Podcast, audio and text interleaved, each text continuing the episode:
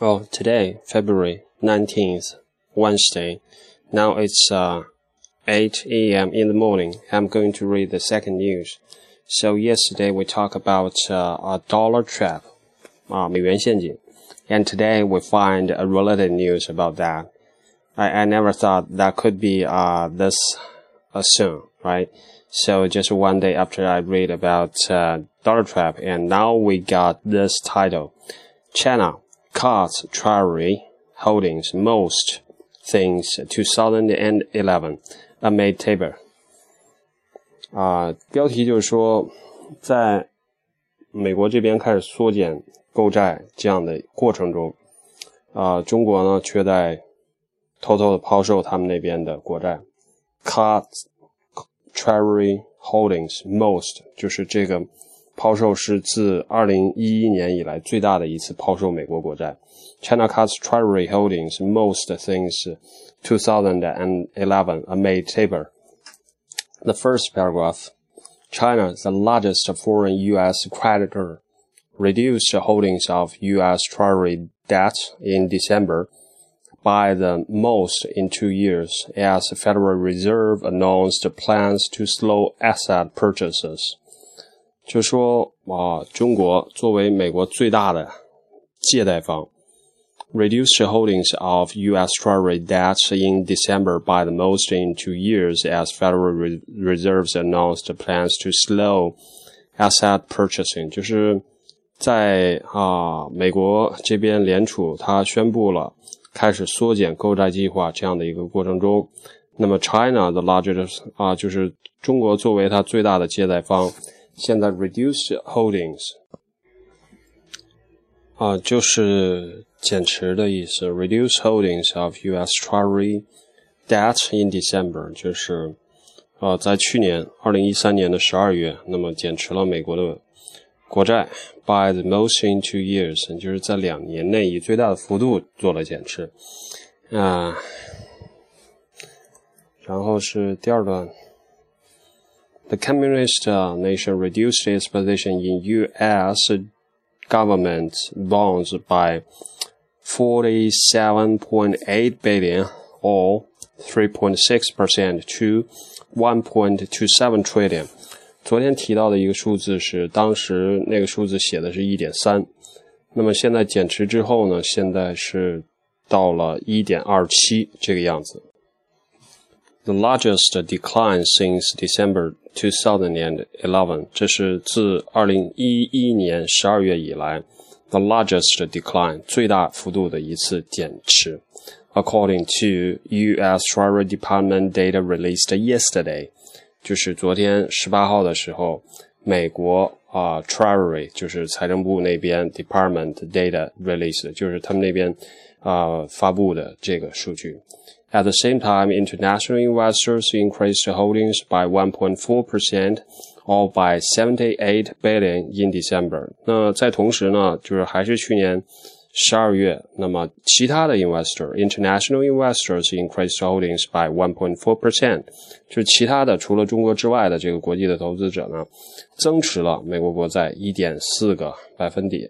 然后美国呃，刚才说中国减持是减持了多少？减持了三点六个百分点。Okay, here comes uh, your last paragraph I will read to you. But this is not the last paragraph uh, to the news. So uh, it's about China. The Chinese move to sell suggests central banks are becoming more wary of taking duration risk now with the Federal Reserve firmly into a tapering process, said Aaron, an interest rate strategist strategist in New York at BNP Paribas SA, one of 22 primary dealers that trade with the Fed. If China continues to sell again in the next month or two, then more worries will arise as to whom will buy the country's debt. Okay, this paragraph is uh, just a mainly concern from the U.S. side that uh, if China keeps selling U.S. Treasuries, who will buy next? Yeah, that's a key question I asked uh, yesterday in Dollar Trap, right?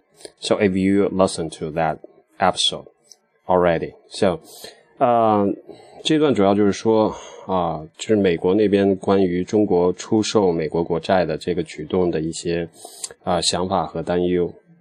The Chinese move to sell suggests central banks are becoming more wary of taking duration risk now with the Federal Reserve firmly into the taper process。就说现在美联储那边已经开始进入到它的一个削减购债计计划呃规模的这样的一个计划的程序里边去。中国呢这边 move to sell suggest 就是中国开始 抛售美国的国债，那么 suggest 就是表明一个什么样的信号？suggest central bank are becoming more wary of taking duration risk now with Federal Reserves firmly into the tapering process。